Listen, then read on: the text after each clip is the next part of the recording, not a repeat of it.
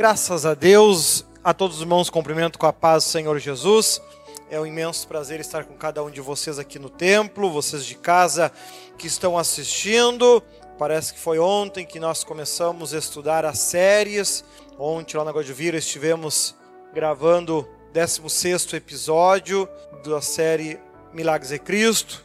Já concluímos a série Emoções. E agora estamos na sexta temporada da série Atitude. Seguimos com o objetivo de pregar toda a Bíblia, com exceção dos textos apocalípticos, né? E por isso abre a sua Bíblia no livro de 1 Timóteo, capítulo 3, versículo 1 em diante.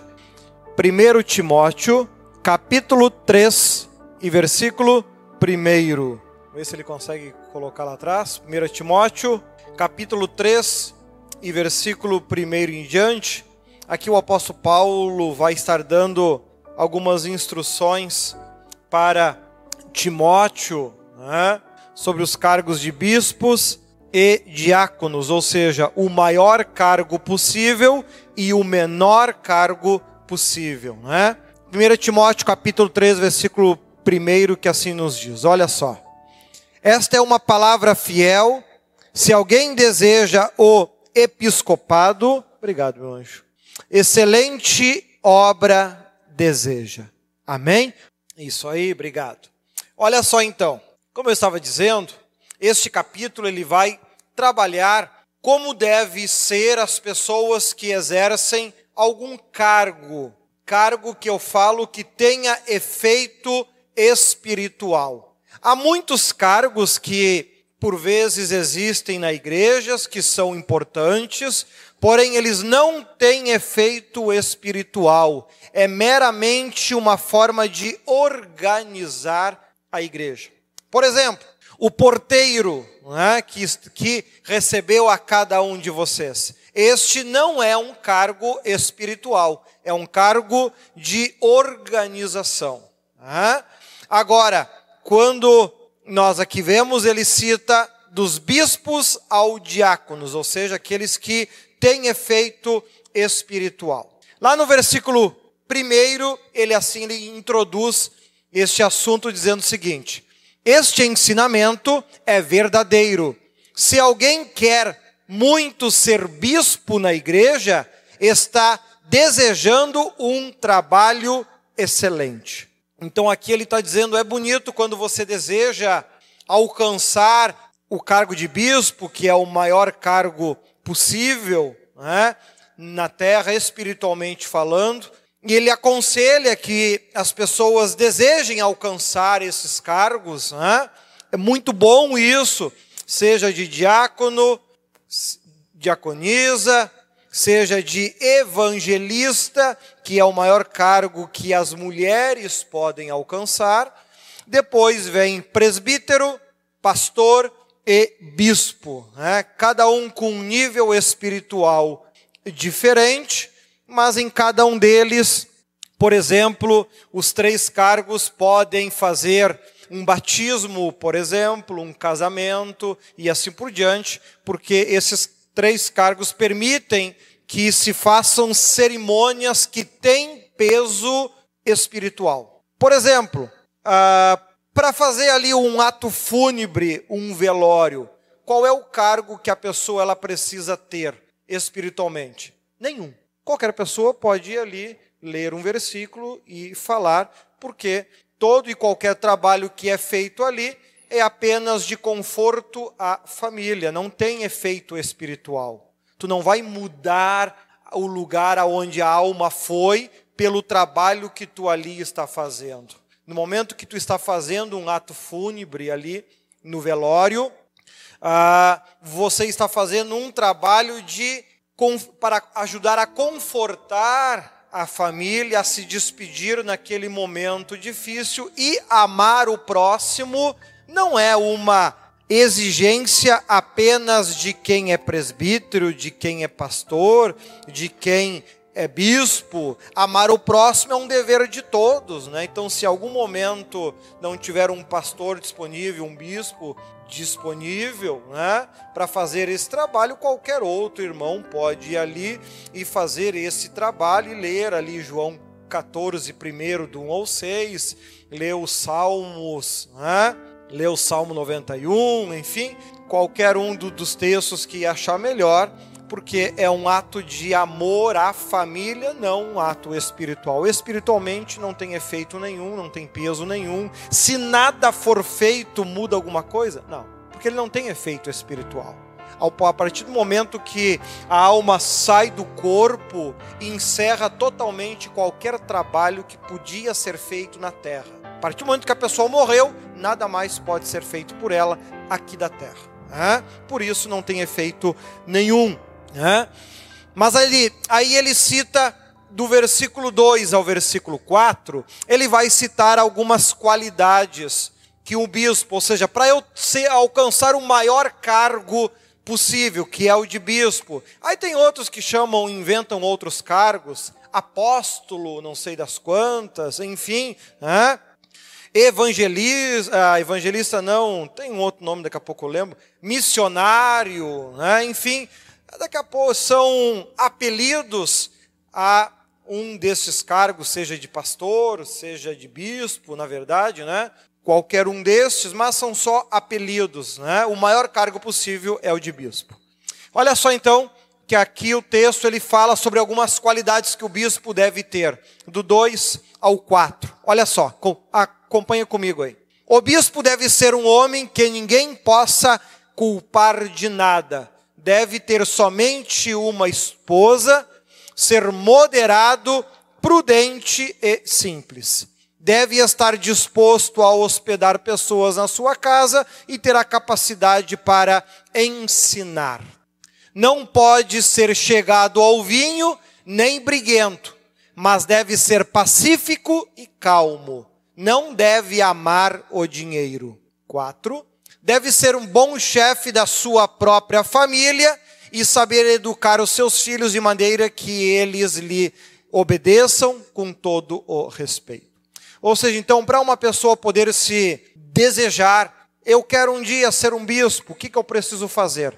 Primeiro, começa pela tua vida. Uhum. Começa pela tua maneira de agir, pela tua maneira de se colocar. O bispo deve ser irrepreensível, ou seja, não deve ser ter falhas perceptíveis. Nós temos visto, lá na série Emoções, a gente viu um pouco mais sobre isso, sobre a questão do pecado, que há os pecados intencionais e os pecados não intencionais, aqueles que a gente comete às vezes nem percebe. O grande problema são os pecados intencionais. Eu sei que há algo errado, eu vou e faço. Né? Por exemplo, tu imagina uma pessoa que tem uma consagração de bispo e ela vem pregar bêbada uma vez o pai foi na igreja de um pastor e para poder pregar ele tinha que se segurar no púlpito, senão ele caía, tão bêbado que estava. Ele se segurava aqui no altar da igreja, ainda bem que o altar da igreja dele era pregado no chão, não tinha perigo de virar. Eu acho até foi por isso, né? Deve ser. Então ele fazia aqui pregando, ia para lá, ia para cá, né? E pregando na igreja dele, enfim. Né? Cada um faz o que quer. Agora a Bíblia diz: o bispo não deve beber não deve beber nada alcoólico. Nenhuma novidade para quem estuda a Bíblia, porque isso já era uma exigência lá do tempo dos sacerdotes, né, onde se usava um outro nome, né, porque lá naquele tempo praticamente haviam dois cargos, vamos dizer assim, os auxiliares, os diáconos, vamos dizer, vamos colocar dessa forma, e o sumo sacerdote, que era o cabeça, o responsável por toda a igreja. Né? O trabalho foi se ampliando, ele foi se aperfeiçoando e com isso foi se organizando ainda mais os trabalhos. Aqui nós estamos vendo então que o bispo ele precisa ter essas qualidades, né? Ele precisa, volta ali no versículo 2 para mim, por favor, vamos explorar um pouquinho aqui. Então o bispo ele não deve ser culpado de nada, ou seja, ele não deve cometer falhas que sejam perceptíveis, ou seja, ele não pode cometer erros que sejam que sejam pecados intencionais. Não pode lograr os outros. Eu sei que não precisaria dizer, mas é necessário, viu? Se você é pastor, bispo, evangelista e todas essas qualidades que eu estou dizendo aqui, se aplicam a todos os cargos, porque o texto está trabalhando de bispo a diácono.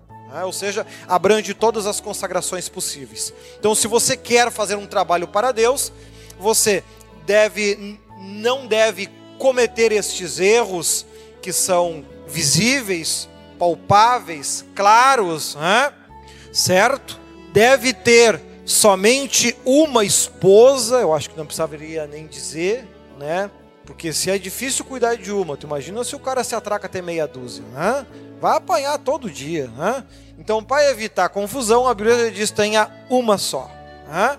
Ser moderado, ou seja, ter autocontrole, às vezes dá vontade de dar uns tiro, dá, não faz, porque o cargo diz que tu não pode ser assim. Seja moderado, aguenta, prudente, né? Não te atraca nessa de amar o mundo todo. Não, ama só o próximo e te tenha por satisfeito. Inclusive, no capítulo 5, nós vamos estudar com mais detalhes essa questão do amor ao próximo. Como é que tu identifica isso? De que forma se aplica? Uma pessoa vem te pedir uma ajuda.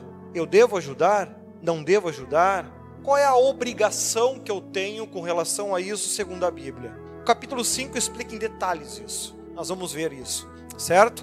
Então aqui nós vamos ter, então ele tem que ser prudente, muito cuidado com aquilo que tu fala, muito cuidado com aquilo que tu diz, e seja simples, né? Ou seja, não seja orgulhoso. Vimos inclusive isso no episódio ontem que nós vimos lá na Guajuviras, né? Está dentro dos ensinamentos de Cristo. Deve estar disposto a hospedar pessoas na sua casa e ter a capacidade para ensinar. Né? Não, não basta apenas conhecer, tem que saber ensinar. Porque quando a gente prega a palavra de Deus, não é só ler o texto e falar a mesma coisa, porque daí tu não está dizendo nada, na verdade. A ideia é que consiga ter a capacidade de ensinar, ou seja, de pegar aquele texto mais difícil, complicado, e falar numa linguagem que as pessoas entendam. Essa é uma exigência também para o cargo de bispo. Né? 1 Timóteo 4, 3, então, ora, por favor. 3, isso. Não ser chegado ao vinho, exclua a bebida alcoólica da tua vida, se você deseja fazer um trabalho para Deus, nem briguento, né? mas deve ser pacífico e calmo. Não deve amar o dinheiro. Quando você se propõe a servir a Deus, uma das suas promessas é eu vim para dar vida e vida com abundância. Isso é promessa dele. Ele disse que aquele que o servir vai alcançar essas coisas. Porém, ao você fazer um trabalho para Deus, você não deve ter isso como objetivo. Não deve ter isso como meta. Porque senão, em muitos momentos, você não vai querer fazer o trabalho para Deus, porque em outras áreas, em outras profissões, você ganharia muito mais então, se o objetivo é dinheiro, tu vai acabar sempre deixando a igreja, o trabalho de lado para fazer outros trabalhos. Né? Então, a, o texto ele já chama a atenção. Não deve amar o dinheiro, deve ser pacífico, calmo, que vão provar o teu 70 vezes 7? Vão. Conta uma piada, dá umas risadas e não dá bola, porque quem está indo para o inferno é eles mesmos, não é tu. Né? Então não fica brigando por qualquer coisa. Se as pessoas querem teimar no erro, teimar na falha, depois em Tito a gente vai ver, o apóstolo Paulo diz a Tito, fala uma ou duas vezes. Se continuar insistindo no erro, finge que não viu, deixa para lá. Quem vai para o inferno é eles mesmos. Não dá bola, toca o barco. Ele aconselha isso. Não, daqui a pouco você quer, como bispo, amar as pessoas como se fossem teu filho. E aí tu vai estar tá toda hora enchendo o saco e insistindo, insistindo, insistindo e insistindo. Tu vai passar por chato, por por estar tá se metendo na vida e vai ganhar aquela alma? Não, não vai. Não vale a pena. Então fala uma ou duas, três vezes. Ensinou, falou, alertou, amém. Vira o disco, toca para outra. Tem 31 mil versículos para pregar. Não tem só esse. Então, temos que ser cautelosos quanto a isso. Então, não ser dado ao vinho, bebida alcoólica, esquece, arranca da tua vida. Inclusive, a própria ciência agora já está alertando sobre isso, né? Tem muitas matérias, reportagens que nenhuma quantidade de bebida alcoólica é saudável. Toda e qualquer quantidade, mesmo que pequena, ela está associada a doenças mais graves e desenvolve sim essas doenças e então a bebida ela deve ser desmotivada. Né? Tanto é que você não vê mais tanta tanto anúncio em televisão, por exemplo, de bebida alcoólica. Né? Tu quase não vê isso mais. Por quê? Porque estão desmotivando, porque a ideia, um pouco de vinho todo dia faz bem. Está provado. Não, não faz. O suco de uva tem o mesmo efeito e faz bem. O álcool, toda e qualquer quantidade, causa problemas na tua saúde. Né? É uma sementinha que tu vai plantando todo dia, todo dia, todo dia, todo dia, ou toda semana, para no final da vida colher. Né? E aí você vai, ah, Senhor, me cura! E ele vai dizer, simples assim. Plantou, tem que colher. Né?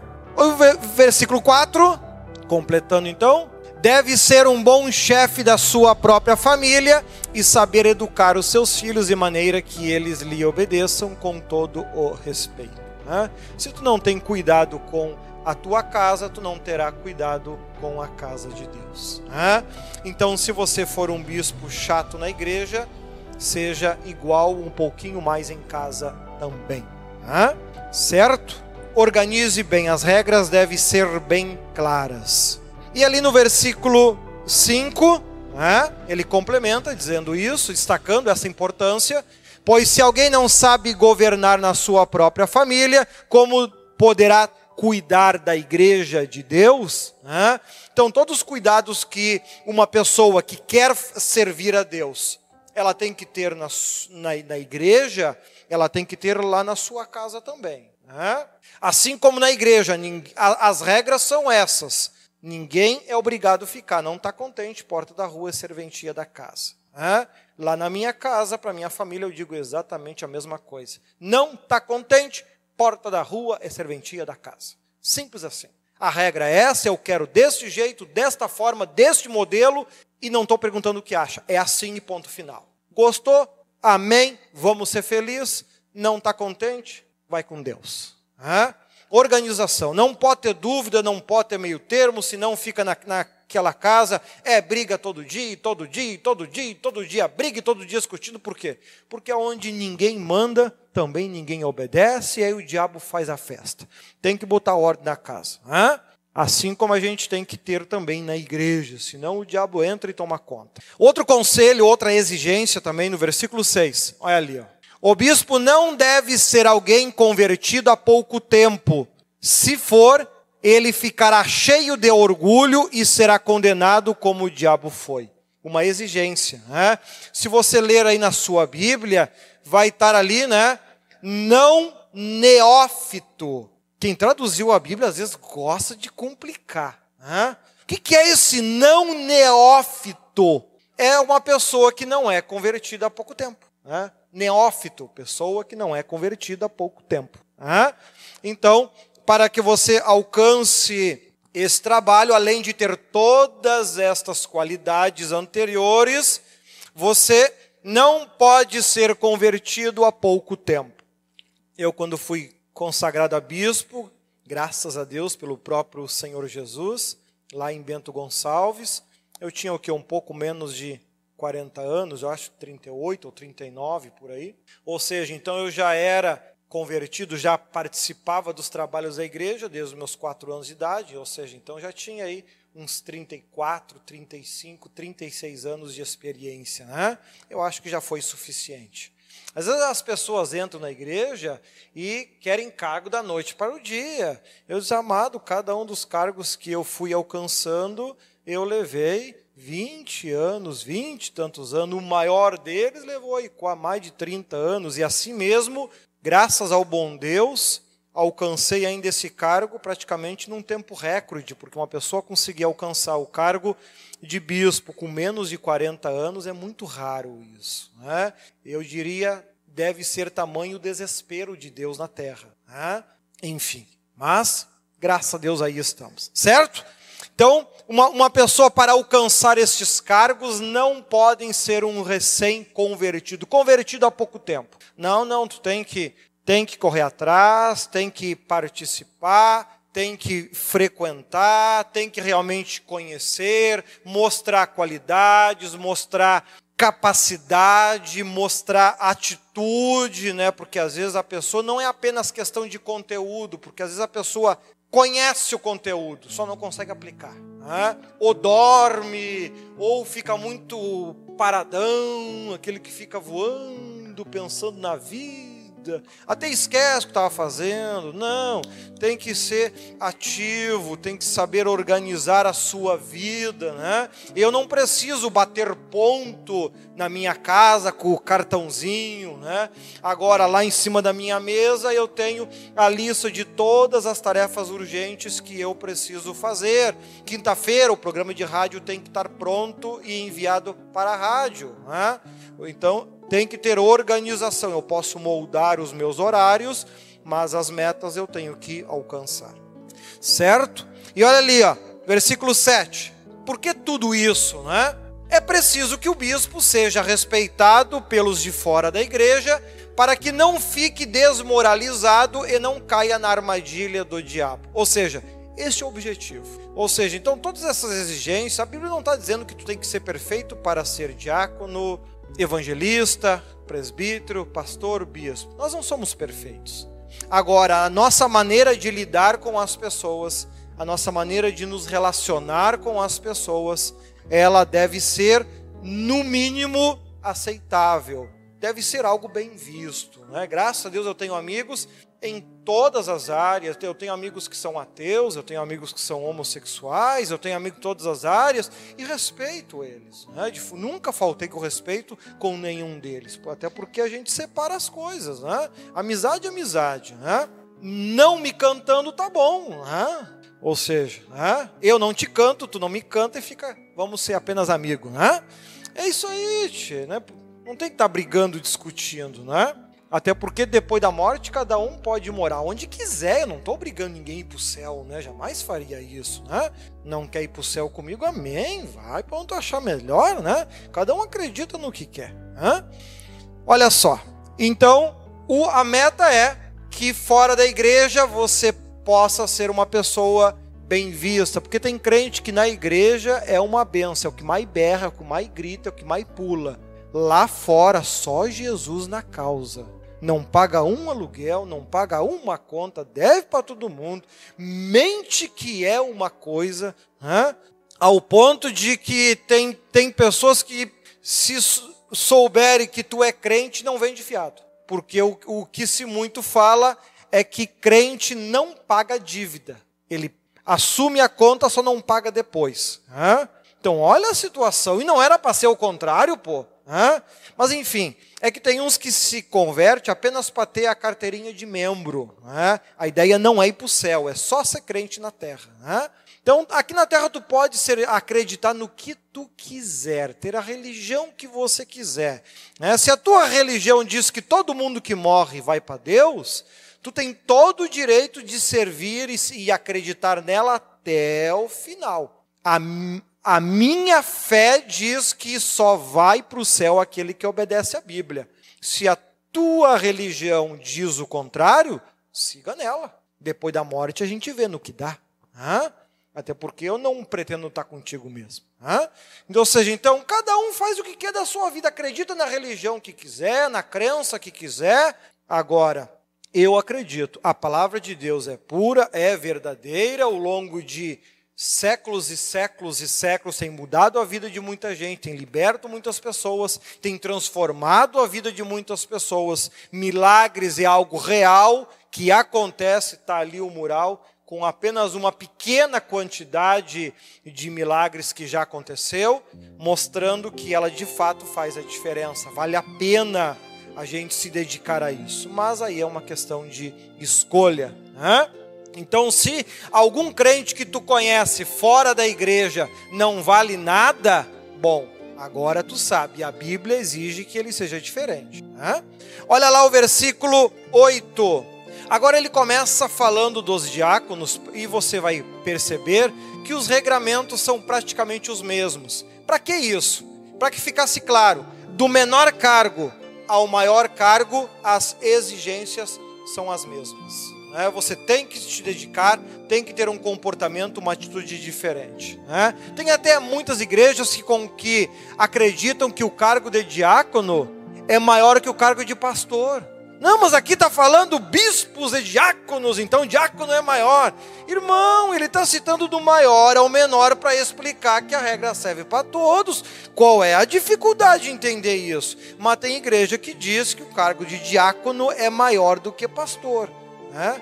Tudo bem, eu entendo, respeito a sua religião. Provavelmente na tua igreja não tem profeta, né? ou seja, né? mas se vocês darem uma jejuadinha a mais vai ter, e aí vocês vão descobrir a verdade. Mas se quiser continuar na mentira, segundo a minha crença, tu pode acreditar no que tu quiser, enfim, diácono é o menor. Né? Olha ali então, versículo 8: Do mesmo modo, os diáconos devem ser homens de palavra e sérios, não pode ser safados, sem vergonha. Não devem beber muito vinho, e aí tem gente, não, mas pouco pode. Tá, e o que, que é pouco? Não deve beber muito vinho, nem ser ganancioso. Não deve beber muito vinho. Cuidado com isso. A Bíblia é muito inteligente de falar as coisas e de abrir brechas para que tu pegue o caminho errado. Cuidado com isso. Né? Cuidado com isso. A Bíblia não deve ser analisada de forma individual, versículo por versículo, mas tu deve entender a Bíblia na sua plenitude, do primeiro ao, ao último. Né? Não deve ser gananciosos, não deve ser ganancioso. O 9. Eles devem se apegar à verdade revelada da fé e ter sempre a consciência limpa. Ou seja, né? Volta ali no 9, por favor. Então, deve estar sempre com a consciência limpa. Uma vez perguntaram para o pastor Cláudio Duarte, no programa do Ratinho até, se crente podia beber. Né? E aí ele fez a seguinte colocação: Quantas doses de uísque você acha que é aceitável que um médico tome antes de fazer uma cirurgia no teu filho? Quantas? Uma, duas, três? Nenhuma. Quantas, quantos copos de cerveja tu acha que seria adequado a, segundo a lei, você pode tomar antes de dirigir? Nenhum, porque qualquer mínima quantidade muda a tua capacidade de raciocínio. Hoje a ciência consegue entender isso, consegue perceber isso, que não há como você querer colocar para dentro algo que está destruindo com você. Olha que toda semana eu tenho visto pessoas estão perdendo a carteira de motorista por causa disso. Toma uma multa que chega a 3 mil reais e ainda perde a carteira de motorista. Agora, aqui em Canoas, está vendo esses dias, fizeram uma barreira, pegaram 19, de, de uma pegada só. Hein? 19 perderam a carteira de motorista. Amado, para que se incomodar? Seja um bom exemplo, larga fora essa porcaria. Depois, no final da vida, vai estar com câncer e outras doenças braba, sofrendo, padecendo. Por quê? Porque se atracou nessas porcarias. Larga de mão, isso não faz falta para ti. Mas é uma questão de escolha. Deve se apegar à verdade revelada da fé e ter sempre a consciência limpa. Faz o que é certo. Não se preocupa com a opinião dos outros. Hein? na boca de quem não presta, tu nunca vai prestar. Não te preocupa com a opinião dos outros. Ah, mas eles falaram que tu é isso. Deixa falar, não esquece de marcar meu canal, Bispo Leandro Leão. Pode falar mal à vontade, não tem problema nenhum. Não tem problema. Agora, quem tem que estar com a consciência tranquila sou eu. Não é tu em relação a mim. Então, busque a verdade. Olha lá o versículo 10. Deus testa. Aqueles que realmente são consagrados por Deus. Hoje em dia já não tem muito mais isso, né? Hoje qualquer um chega, quem quer ser pastor? Eu! Passa aqui que eu vou ungir. E vira um litrão de azeite na cabeça e é pastor. Né? Entra na, na igreja num dia, no outro é pastor. É uma vez uma turma saiu aqui do nosso ministério, né? E aí como ninguém era pastor, aí ungiu o outro e pronto. Hoje é tudo pastor, né? com a mais linda do mundo. Eu quero ver o dia que chegar no céu. Né? Mas enfim, eu só não quero estar junto. Olha ali então. Primeiro devem ser provados e depois, se forem aprovados, que sirvam à igreja. Né? Então devem ser provados, devem ser testados e tudo deve ser confirmado por Deus através dos dons e assim por diante. Mas a questão do trabalho é nossa. Olha o versículo 11. A esposa do diácono também deve ser respeitável e não deve ser faladeira, linguaruda, sem vergonha. Ela precisa ser moderada e fiel em tudo. Tem coisa que é complicado em muitos casos, que às vezes a pessoa casa com uma pessoa que não é, que não é crente, né? que não é cristão. O apóstolo Paulo diz: fica sozinho. O cara teima e casa, tudo bem, mas casa com alguém que não quer nada com Deus. Ele não quer ser feliz, ele quer sofrer na vida. É aquele que, quando não acontece nada de ruim, ele pega a cadeira, tira para cima e apara na testa, né? que é para sentir uma dor. Né? Sabe que tem pessoas que, se não tiver algo ruim na sua vida para contar, não fica feliz, fica sem assunto. O bom é quando acontece alguma coisa ruim, aí tem assunto para o mês todo. Né?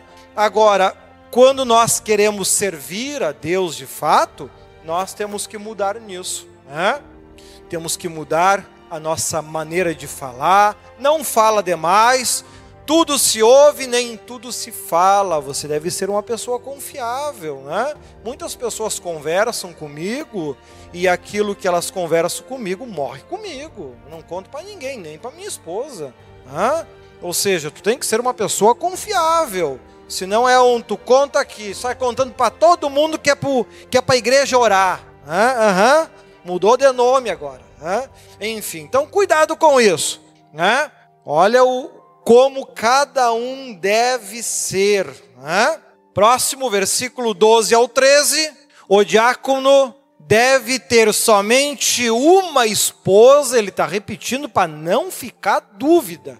Hoje em dia, dificilmente alguém vai ter mais de uma esposa, até porque é ilegal no nosso país. Né? É crime se casar com duas pessoas. Né? Mas ele está lembrando que tem apenas uma esposa e ser capaz de governar bem os seus filhos e toda a sua família. Se não, tu não consegue ter uma casa em paz, uma casa feliz, que aprenda a entender até mesmo as limitações da outra pessoa, porque não adianta você querer bater pé que a pessoa seja deste jeito. Tá, mas ela tem capacidade para ser? Não então tu vai brigar o resto da vida, não vai conseguir nada. Isso não é administrar bem a tua casa. Um bom administrador, ele vai e conhecer a pessoa e entender as suas fraquezas, entender as suas dificuldades, para que antes de ser um general, ele vai aprender a ser um amigo, uma pessoa confiável e ajudar a mulher ir evoluindo e se tornando uma pessoa cada vez melhor, porque ela vai aprender a fazer o mesmo, o mesmo com o seu marido, já que são ambos uma só carne. Ambos devem se ajudar a crescer, a se tornarem pessoas melhores, a vencerem os seus defeitos, a vencerem as suas falhas, a vencerem as suas limitações, os seus medos. Né? E, e, como diz a própria Bíblia também, um nó de duas dobras, de três dobras, é muito mais difícil de rebentar. A igreja, quando se torna unida e deixa de ser um quartel para ser uma família, né?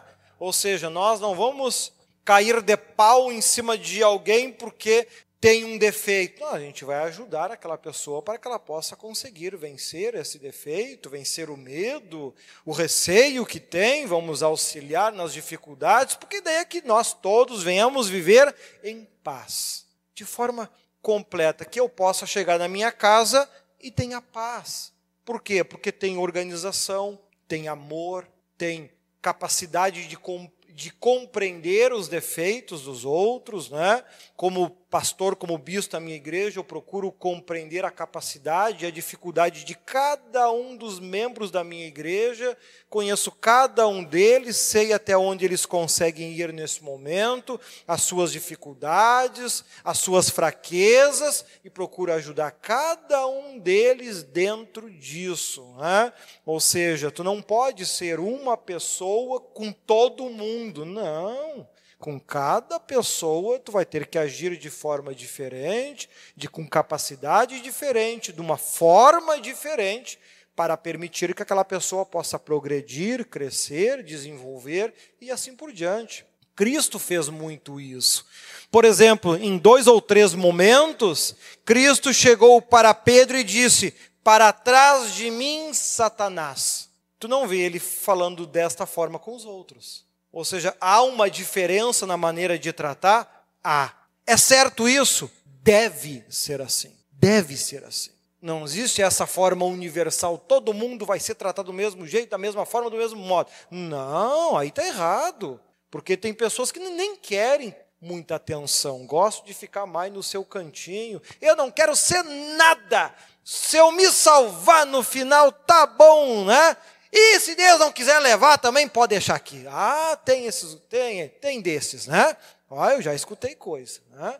Eu sei, matem aqueles, não, eu quero não apenas me salvar, eu quero fazer algo para Deus. Eu quero oferecer algo para Deus. Eu quero desenvolver, quem sabe, capacidades e talentos que eu venha a ter para poder fazer um trabalho melhor para Deus. E aí, nós, como eu, como líder, procuro ajudar individualmente cada um a desenvolver esta capacidade. E quando eles estão pregando, eu sei se ele conseguiu fazer o seu melhor ou não. Daqui a pouco um linguarudo, ai que mensagem fraca. Mas aí eu estou vendo, ele fez exatamente o melhor que ele podia hoje. E é isso que importa. É isso que Deus está vendo. Fez o seu melhor e vai continuar melhorando. Assim como no passado, quando eu comecei, as minhas primeiras mensagens eram pior do que ruim. Né? Era uma droga terrível Hoje é um pouquinho melhor, acredito eu, do que era antes. Né? Tu imagina um gago pregando.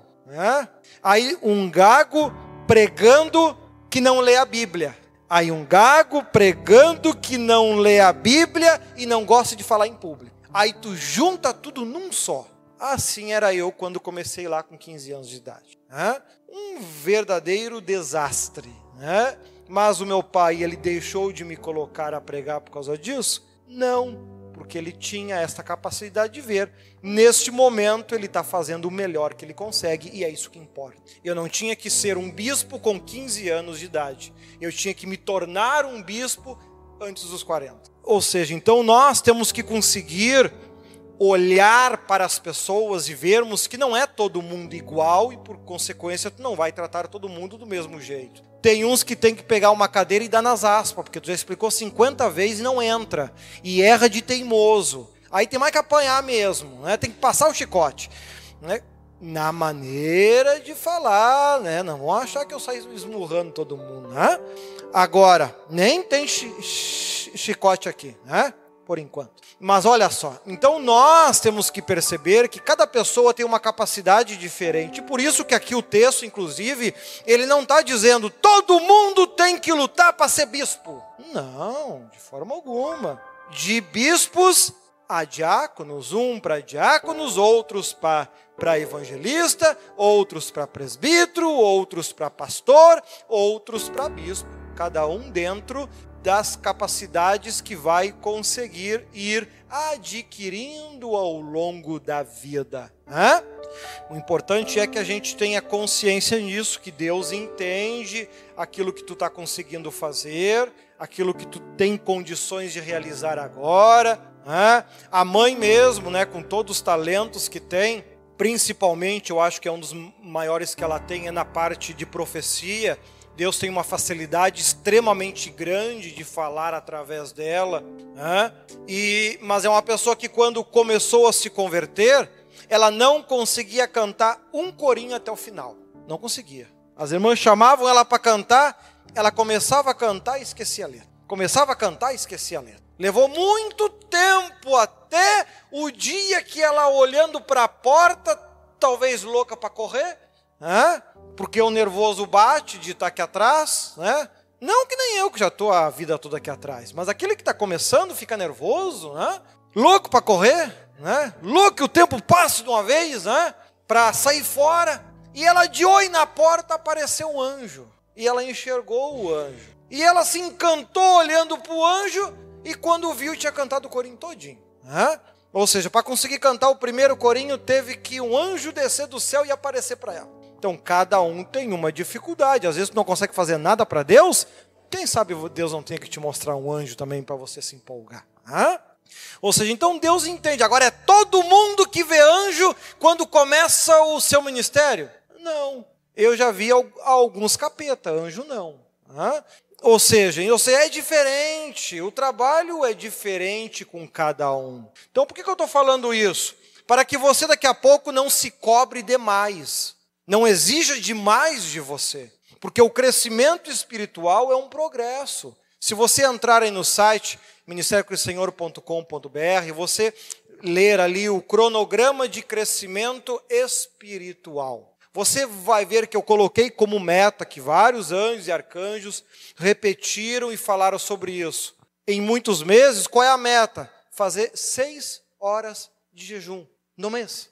Lá no final, qual é o, a, a meta final? Oito horas de jejum no mês. Se conseguir fazer mais, ótimo. Mas qual é a meta? Para que você possa crescendo, desenvolvendo na fé.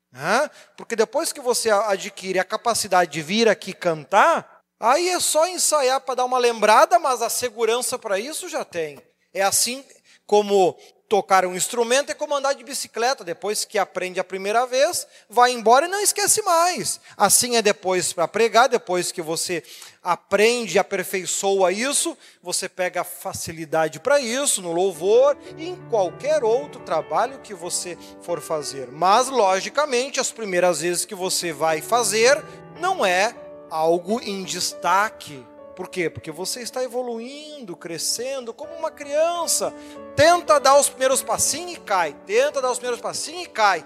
Ela vai desistir de caminhar agora porque caiu? Não, ela vai continuar tentando, tentando daqui a pouco está correndo. Né? Enfim. Então é importante que a gente possa ir se permitindo evoluir, se permitindo crescer. O que não pode é estagnar. Mateus 25, 14, se a memória não me engana, mostra a passagem dos dez talentos. Aquele que recebeu um talento e continuou do mesmo jeito foi condenado. Por quê? Por que, que ele foi condenado? Tá, mas ele conseguiu um talento. Teve gente que não conseguiu nenhum. E ele foi condenado junto com aqueles que não conseguiram nada. Sim, porque ele parou no tempo, ele estagnou. Ele não continuou cuidando, zelando e melhorando aquilo que tinha. Ele bateu o medo, bateu a insegurança, largou tudo de mão e vai acabar se condenando por causa disso. Né? Agora, para fazer um trabalho para Deus, tem que tomar cuidado, ter a paciência, saber administrar bem a sua casa, viver em paz com todo mundo, saber ser prudente, né? ter, saber governar bem a sua casa e os seus filhos, governar a casa, os filhos, não é matar todo mundo a pau todo dia. Isso é ignorância e, é, e inclusive é crime, hein? Cuidado com isso. A questão é que a gente saiba ter decência e ordem dentro de casa e a família consiga viver em paz e ter condições de crescer, de melhorar e assim por diante. Né? Graças ao bom Deus. Olha ali o 14 e o 15 por que, que o apóstolo Paulo, o 13, né? Não vimos ainda? Pois os diáconos que fazem um bom trabalho conquistam o respeito dos irmãos na fé e são capazes de falar com coragem sobre a sua fé em Cristo Jesus. Então, uma das qualidades daquele que faz, que alcança o trabalho de diácono, né, ele alcança a capacidade de falar de Cristo e, particularmente, opinião minha, eu acredito que a tua consagração aqui na terra traga diferenças no paraíso depois. De que forma não sei, de que jeito eu não sei, mas isso vai dar diferença lá no mundo espiritual depois. Né? Por isso, batalhem, lutem para alcançar esses cargos, essas, essas consagrações dentro daquilo que Deus tem estipulado. Quanto mais espiritualmente você conseguir se aproximar de Deus, dentro das tuas capacidades, dentro das tuas condições, melhor vai ser depois. Né? Olha lá o 14 e o 15. Escrevo estas coisas a você, esperando ir vê-lo logo. Mas se eu demorar, esta carta vai lhe dizer como devemos agir na família de Deus. Eu gosto dessa palavra, família de Deus. Que é a igreja do Deus vivo, a qual é a coluna e o alicerce da verdade. A coluna e o alicerce da verdade. Tudo que é falado, ensinado, pregado, não é com o propósito de, de te humilhar, de te inferiorizar, de desprezar esta ou aquela pessoa, de forma alguma. O marido na sua casa, e como eu disse, ele tem que ter a capacidade de compreender as limitações lá da sua esposa, mas dentro disso ajudá-la para que ambos possam crescer e evoluir em paz, porque aqui na terra tudo, tudo é difícil e complicado, mas morrer longe de Deus é muito pior. Né? Então vamos nos esforçar para fazer o nosso melhor aqui. E o apóstolo Paulo, ele estava preso quando escreveu essas cartas, né? não tinha como ir até Timóteo, mas era importante que Timóteo construísse o trabalho na igreja, não de qualquer jeito, não de qualquer forma, porque é tudo para Deus e Deus entende. Não é verdade isso. Cada um, se a tua religião diz isso e tu quer acreditar nisso, é um direito seu. Agora, para o Deus que eu acredito, não. A palavra dele é que determina como você deve ser e tem que ser conforme a sua palavra. Porque o dia que tu sair daqui, a religião fica. E aí tu vai ser julgado por aquilo que está aqui na Bíblia. Mas é uma escolha. Né? Então, temos que construir a nossa vida em cima de algo que vai realmente produzir bom resultado. E com, para completar então mais este capítulo, o 16, sem nenhuma dúvida, é grandiosa a verdade revelada na nossa religião. Essa verdade é a seguinte: ele se tornou um ser humano, foi aprovado pelo Espírito de Deus, foi visto pelos anjos foi anunciado entre as nações, foi aceito com fé por muitos no mundo inteiro e foi levado para a glória. Jesus é um modelo de tudo isso. Se, se veio como um homem, foi provado como um homem, foi aprovado pelo Espírito Santo. Todos os anjos viram o trabalho que ele fez aqui na terra, os seus sacrifícios, foi pregado para muitas pessoas, muitos no mundo creram. O cristianismo é uma das maiores religiões no mundo e foi recebido no céu e daqui a pouquinho vai vir sobre as nuvens para buscar o seu bando de louquinho. Aqueles que decidiram, vamos seguir as coisas da forma que a Bíblia está dizendo. Vamos viver desta maneira, vamos procurar pensar desta maneira, se comportar desta maneira, porque eu desejo um dia morar com Deus. E assim conclui mais este episódio. Isso me lembra uma frase que o, um grande pregador que houve no passado, Billy Graham, ele dizia: perguntaram para ele uma vez: e se o dia que tu morrer, tu descobrir que tudo isso era mentira, nada disso existia? Aí ele respondeu: foi um prazer ser cristão. Simples assim. Porque eu creio que o grande prêmio que nós estamos tendo, e não há melhor do que isso, é nós conseguirmos realmente servir a Deus, independente de céu, de paraíso, de galardão. Particularmente eu nem penso nisso mas que só pelo prazer de poder falar da palavra de Deus, falar do Evangelho, anunciar a palavra de Deus, ensinar as pessoas a vencer as suas dificuldades, pessoas que estão começando na vida com cem vezes menos que qualquer um de vocês que estão aqui na, na igreja hoje, estão tentando conhecer esse Deus, estão se esforçando para isso, e muitas vezes você tem uma vida muito melhor está de braço cruzado botando efeito nos outros. vai acontecer que eles vão acabar se salvando e tu vai queimar no inferno, infelizmente, por escolha, porque teve oportunidade e brincou demais. Depois as desgraças acontecem, vão reclamar que Deus não existe, que Deus não protege, que Deus não guarda, porque Deus é isso, porque Deus é aquilo. Irmão, Deus nem vai te ouvir. Ele não perde tempo com bobagem. Né? Já que em outros momentos fazer tudo isso para ti foi bobagem, quando tu estiver enfrentando os teus problemas, para ele também vai ser bobagem. E ele não vai perder tempo com bobagem. Cada um escolhe o que plantar hoje e é o que vai colher amanhã. E assim eu espero, porque o mundo está plantando demais há muito tempo e não está colhendo quase nada. Isso não é justo. Mas Deus é que determina tudo.